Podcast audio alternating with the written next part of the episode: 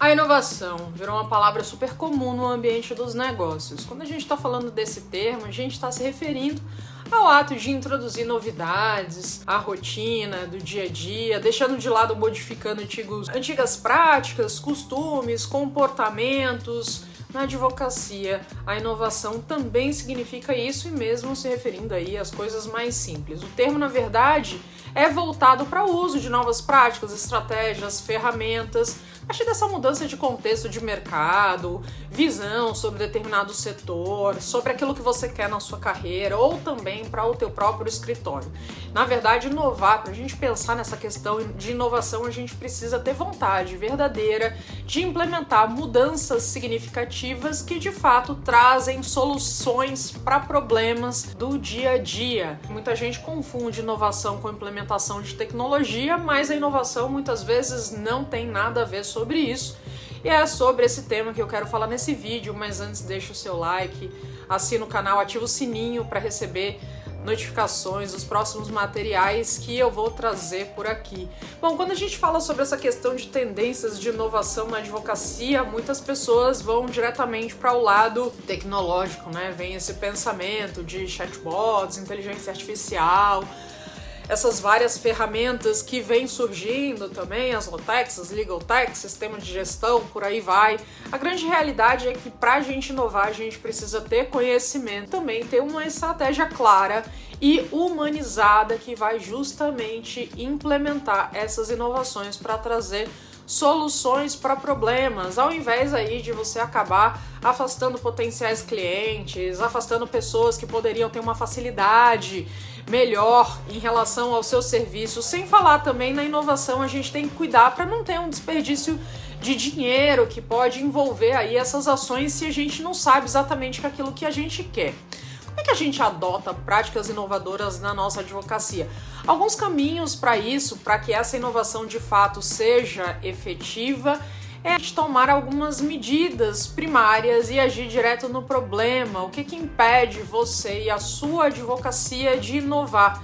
Então, primeiro é você transformar o seu modelo mental. Esse é o primeiro ponto, né? O seu, a sua advocacia é um reflexo do que você sustenta, daquilo que você cultiva na sua vida. Se você quer se diferenciar dos outros advogados, se você busca ter mais negócios, mais clientes, isso tudo aí é consequência de um trabalho bem feito e o segredo tá nessa essência, no que motiva as suas atividades do dia a dia. Advogados inovadores realmente possuem um posicionamento claro no mercado, têm um nicho, sabem se destacar, sabem usar redes e tecnologia para isso e agem de acordo com ele.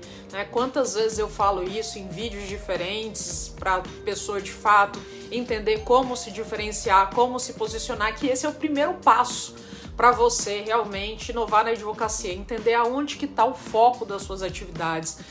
Que, que, qual é o público que você quer afetar, o que, que ele precisa, como é que você atende essas necessidades. A grande realidade é que você escolheu ser advogado por um motivo. E as pessoas que você vai atingir, aí sejam clientes, sejam empregadores e tudo mais, querem você trabalhando com elas porque acredita que você pode solucionar, resolver vários problemas. Então é importante você fazer por onde para merecer essa confiança e se posicionar no mercado para que essas pessoas te procurem por um determinado motivo claro, sintonizar esse modelo mental, as ações da sua carreira realmente faz uma diferença muito grande. Em relação à tua produtividade também, você passa a usar todas essas ferramentas que existem disponíveis no mercado para te ajudar nesse, nesse sentido, para ajudar que isso aconteça.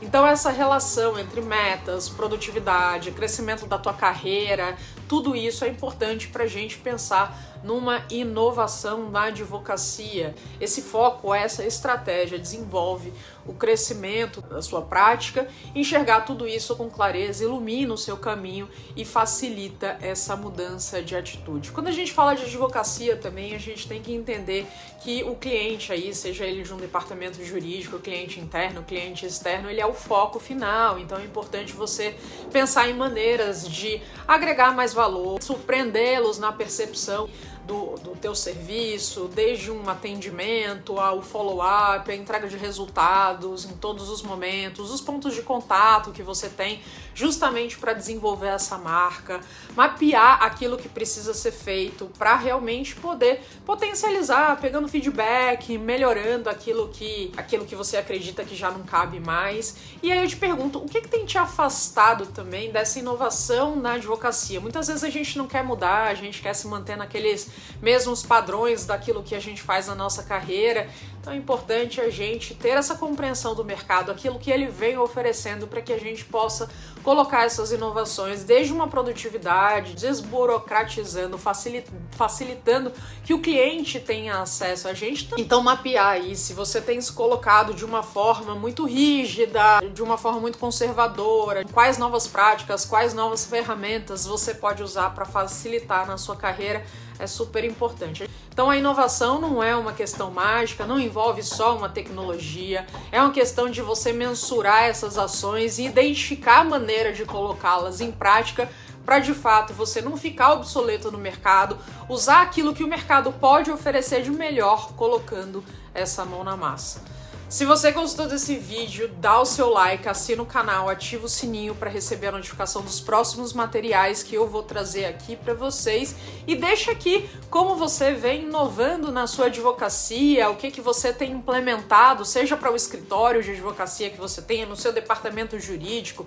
A gente tem aí as questões do, do visual law para se comunicar de uma nova maneira com os clientes, o uso das redes sociais. Como é que você vem usando essas ferramentas para trazer esse fluxo de melhorias para a sua advocacia.